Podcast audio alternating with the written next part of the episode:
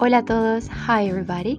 Welcome to Irene's Food House, which in Spanish will be like uh, Casa de la Comida de Irene. I don't know, it sounds weird, but yeah, this is a podcast where we'll be talking in English and Espanol so we can learn uh, words from both languages through food. I think food is one of the most amazing ways and vehicles, like vehículos, to learn chemistry, geography, math, and languages also. So, this is a space where we're gonna be talking about recipes, behaviors that we have in regards to food, and I'll be talking from my experience as Colombian, and we'll be trying to take different culinary traditions so people from different corners of the globe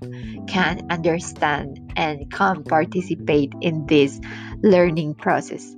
I'll guide you through conversations, and I hope that this is helpful for you and that you can learn Spanish and I can learn English also um, through the most delicious thing in the world that is food. So, welcome again, bienvenidos, and let's start with this.